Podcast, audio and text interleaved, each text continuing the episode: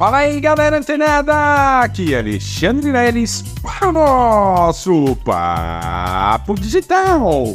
Todos os dias, dicas e conteúdos valiosíssimos para o seu desenvolvimento aqui no digital. E olha só, galera, começando o dia em altíssima vibração e vibração positiva. Receba daí toda essa energia positiva que a gente emana daqui. E claro que possamos ter e fazer dias melhores em nossas vidas e na vida de todos aqueles que nos acompanham. Começando aqui o nosso incrível podcast Papo Digital com muita informação informação linear para você criar os seus próprios resultados. E olha só, galera, desde que a gente retomou aí os episódios depois das nossas merecidas férias, estamos aí trazendo conteúdo de uma forma muito interessante para você, de uma forma muito clara, muito linear, exatamente com o passo a passo que você deve cumprir para sim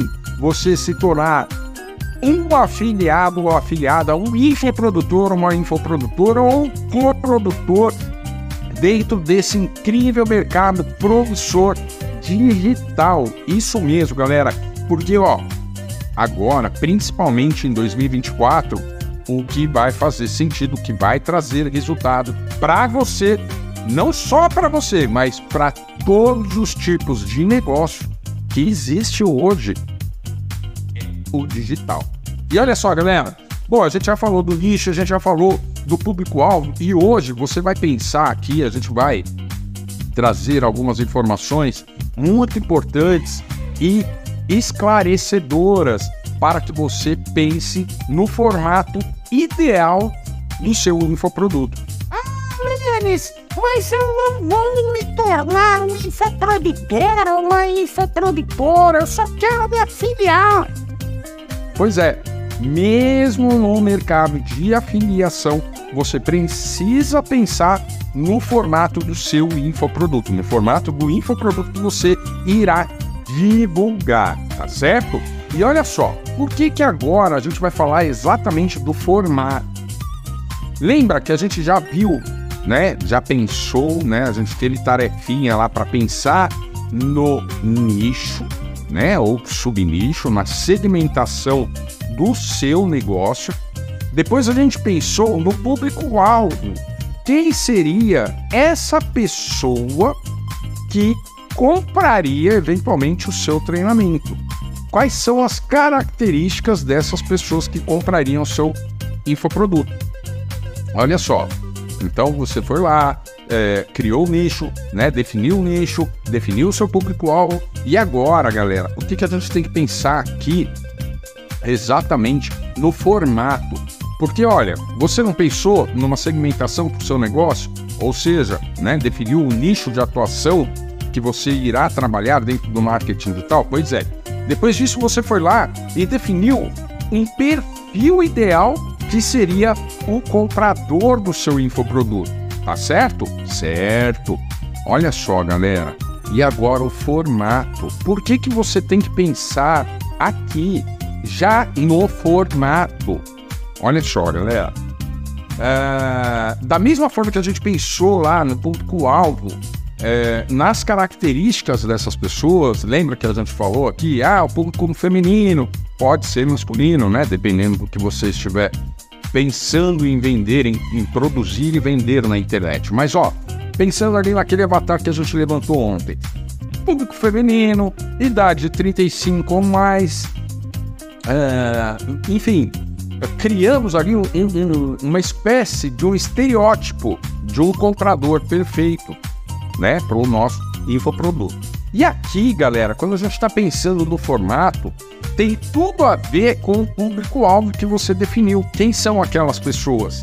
Né? Quem é a pessoa ideal para consumir o seu infoproduto? Pois é, dependendo do que você trabalhar nessas duas etapas anteriores, como nicho e público-alvo, o formato do infoproduto que você irá produzir ou se afiliar para divulgar, ele é importantíssimo. Por quê?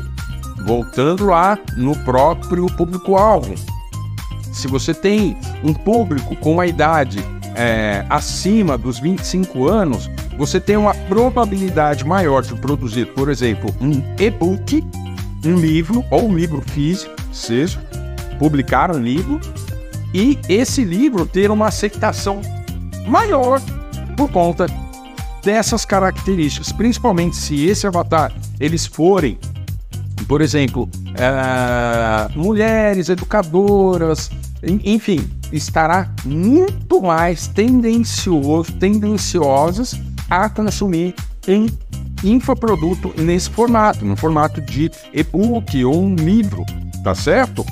Uh, e um outro detalhe importante é a resistência que esse público-alvo que você eventualmente é, definiu para o seu negócio, ele possa ter com o formato que você vai produzir. Por exemplo, vamos supor que você crie uma sequência de aulas gravadas, né, vídeo aulas. E aí a pessoa, né, principalmente pessoas de mais idade, essas pessoas muitas vezes têm resistência né? E algum tipo de dificuldade tecnológica para consumir o seu conteúdo.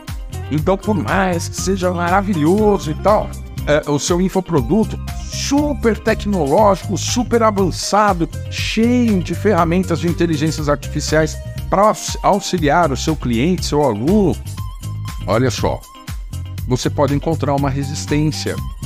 Então, você precisa se, se colocar no lugar dessas pessoas que pretendem comprar o seu treinamento e investigar todas as possibilidades de consumo, seja ela a acessibilidade, seja ela a habilidade, né? Ou seja, tem pessoas que estão lá mais a, a, a, hábeis, né?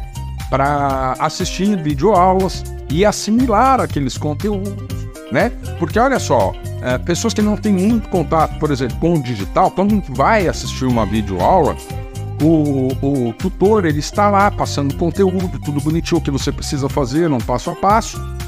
E muitas vezes essas pessoas, por ter uma dificuldade tecnológica, ela fica olhando ali o botãozinho tal, ah, e pensando, como é que se colocou esse vídeo aqui? Então isso pode ser uma dificuldade, um agravante para dispersar a atenção do seu aluno. Olha só. Ah, Lelis, mas eu vou oferecer mentorias, eu vou oferecer atendimentos de coaching. Legal. Qual é? Olha só, uma vez que você tem definido seu nicho, seu público-alvo, você já sabe quem são essas pessoas, você pode pensar o seguinte: é, será que se eu mandar um link do Zoom para o meu cliente, para uma pessoa dessa, né, definida como público-alvo, ela vai ter alguma dificuldade de ser atendida para consumir essa mentoria que eu vou entregar para ela? Em se eu mandar o link do Google Meet, que é uma outra ferramenta de, de conferência online, será que ela vai ter mais facilidade para acessar? Olha só, tudo isso, o formato, né, do seu infoproduto, mesmo que você não vá criá-lo, mas que você vá indicá-lo para outras pessoas, o que, que acontece? Você tem a autonomia de entrar em contato com o seu infoprodutor, o produtor daquele produto que você vai divulgar como afiliado ou afiliada, e pedir: olha, você não tem esse conteúdo em PDF ou no formato mais desejado para o seu público-alvo? Olha só. Então você tem muitos caminhos aí para percorrer e muita coisa para estudar, beleza? Porque isso aqui é tarefa para você para ficar antenado no podcast que vem logo amanhã, beleza? Então continua ligado. Fica antenado que amanhã tem mais Papo Digital. Até lá!